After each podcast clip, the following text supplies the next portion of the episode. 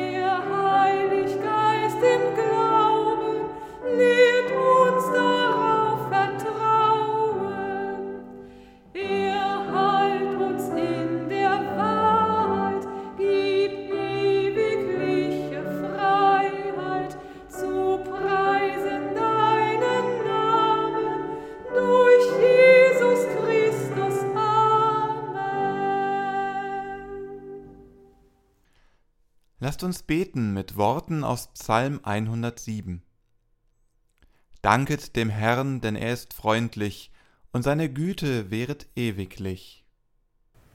So sollen sagen, die erlöst sind durch den Herrn, die er aus der Not erlöst hat.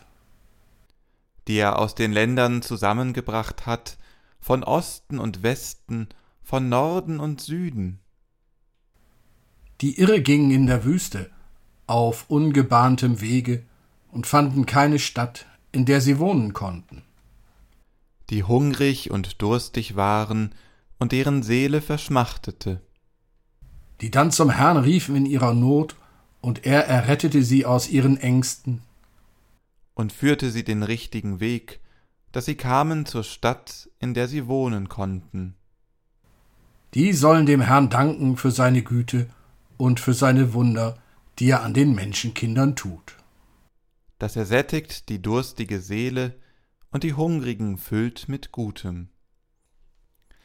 Er sei dem Vater und dem Sohn und dem Heiligen Geist, wie es war im Anfang, jetzt und immer da und von Ewigkeit zu Ewigkeit. Amen. Wir beten. Herr, du bist die Quelle unseres Lebens. Es gibt keinen Tag in unserem Leben, den du nicht segnest.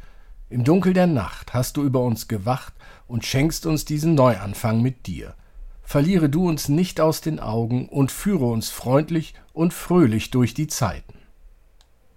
Wir preisen dich als unseren Vater, der uns geschaffen hat, der uns durch seinen Sohn Jesus Christus erlöst und befreit hat von der Sünde der Gottesferne und uns durch seinen Heiligen Geist tröstet und bewacht, von nun an bis in alle Ewigkeit. Amen. Das sollt ihr Jesu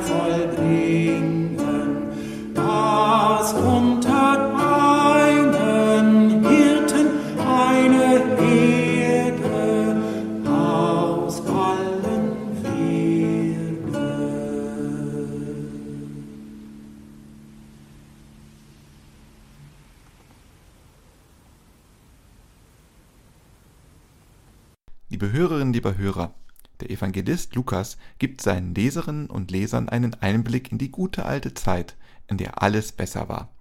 Es steht in der Apostelgeschichte im zweiten Kapitel. Die nun sein Wort annahmen, ließen sich taufen, und an diesem Tage wurden hinzugefügt etwa dreitausend Menschen. Sie blieben aber beständig in der Lehre der Apostel und in der Gemeinschaft und im Brotbrechen und im Gebet. Es kam aber Furcht über alle, und es geschahen viele Wunder und Zeichen durch die Apostel. Alle aber, die gläubig geworden waren, waren beieinander und hatten alle Dinge gemeinsam. Sie verkauften Güter und Habe, und sie teilten sie aus unter alle, je nachdem es einer nötig hatte. Und sie waren täglich einmütig beieinander im Tempel und brachen das Brot hier und dort in den Häusern, hielten die Mahlzeiten mit Freude und lauterem Herzen und lobten Gott und fanden Wohlwollen beim ganzen Volk. Der Herr aber fügte täglich zur Gemeinde hinzu, die gerettet wurden. Lieber Hörer, liebe Hörerin, das steht doch tatsächlich geschrieben, dass die Christen und Christinnen früher ihr Geld zusammengeschmissen und es miteinander geteilt haben. Jeder und jede hatte so viel, wie er oder sie brauchte. Das ist doch super. Nur, da kommt doch gleich die Frage, wer denn bestimmt, wie viel jeder und jede braucht. Würde nicht der Einzelne oder auch die Einzelne versuchen, ein möglichst großes Stück vom Kuchen zu bekommen? Ja, ist es nicht so? Früher war eben alles ganz anders, viel besser. Die gute alte Zeit. Da war klar, wo es lang ging. Man hatte eine klare Orientierung. Da war noch alles sauber und geordnet. Und die Kirchen waren voll. Klar. Mann hat sich auch mal geprügelt, aber so brutal wie heute doch nicht.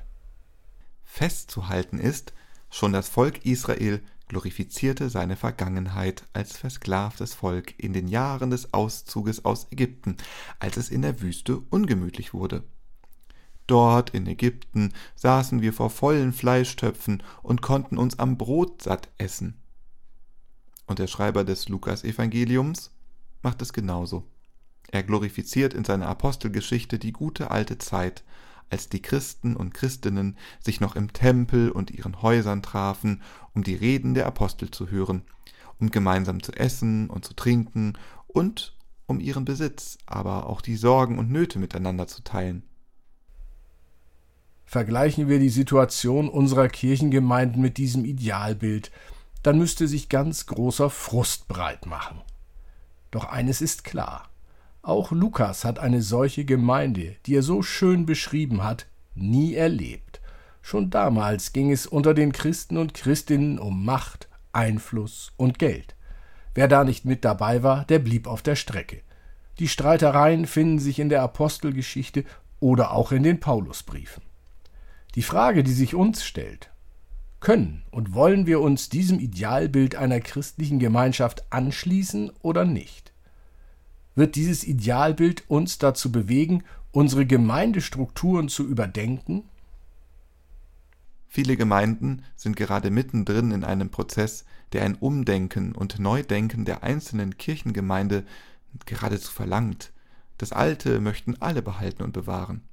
Doch die vollen Fleischtöpfe und dazu Brot satt, dies wird es so nicht mehr geben, wie es dies früher einmal gegeben haben soll. Und wenn genauer und ungeschminkt zurückgeblickt wird, war denn wirklich alles so wunderbar, wie es früher war? Kirchengemeinden, die noch vor einigen Jahren je zwei Pfarrerinnen hatten, müssen sich heute einen Pfarrer teilen. Wird es gelingen, dass jede dieser Gemeinden so viel Pfarrer oder Pfarrerin hat, wie sie braucht? Und da ist dann auch gleich wieder die Frage, wer bestimmt, wie viel Pfarrer oder Pfarrerin eine Kirchengemeinde braucht erleben die kirchlich engagierten Menschen nicht gerade, wie Vertreter und Vertreterinnen der Kirchengemeinden versuchen, jeweils ein möglichst großes Stück vom Kuchen zu ergattern? Die Wirklichkeit ist vom Idealbild, das Lukas uns vor Augen hält, immer schon weit weg.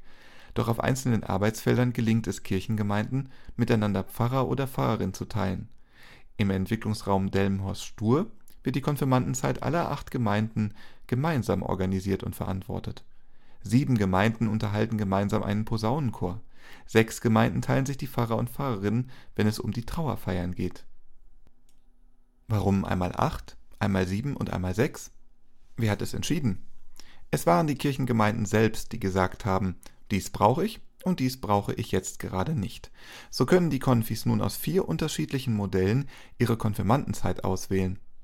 Früher gab es in fast jeder Gemeinde einen Posaunenchor, doch mangels Bläser und Bläserinnen starb ein Chor nach dem anderen. Nun haben alle Gemeinden, die keinen mehr hatten, wieder einen Posaunenchor. Natürlich gilt es dann, die Termine abzusprechen. Aber das funktioniert. Und für die Familienangehörigen ist es nun im Trauerfall noch einfacher, Termine mit den Pastoren und Pastorinnen abzusprechen. Es wird in Zukunft auch darum gehen, sich Gebäude und Kirchen zu teilen, da nicht mehr jedes Gebäude sinnvoll genutzt oder finanziert werden kann. Dies ist nochmal ein ganz anderes Teilen. Da geht es um Gemeinschaft über Gemeindegrenzen hinweg. Gelingt es, die andere Kirche als den eigenen Gottesdienstort zu akzeptieren, oder ist nur der bisher vertraute Ort der einzig wahre? Und noch weiter gedacht, ist nur die eigene Kirchengemeinde meine christliche Gemeinschaft, oder kann ich mich auch dann noch wohlfühlen, wenn aus zwei oder mehr Gemeinden eine einzige, die mehr Gebiet umfassen wird, entsteht? Lieber Hörer, liebe Hörerin, Denke kurz an eine Wäscheklammer. Sie besteht aus zwei Teilen, die durch eine Stahlfeder zusammengehalten werden. Wenn die Feder in der Mitte fehlt, dann sind die beiden Teile der Klammer fast wertlos, da sie kein Wäschestück mehr halten können. So wie eine Freundschaft mehr als die Summe zweier oder mehrerer Personen ist, eine Familie mehr als die Summe von Eltern und Kindern ist und eine Schulklasse mehr als die Summe einer bestimmten Anzahl von Schülern. So ist auch die Kirchengemeinde, die christliche Gemeinde, mehr als die Summe ihrer Glieder. Die Feder, die uns zusammenhält, ist der Glaube an Jesus Christus. Wenn es ihn nicht gäbe, würde diese Andacht nicht gehört werden. Diese Klammer ist es, die wir teilen und die uns erst die Kraft gibt zu teilen. Immer wieder. Amen.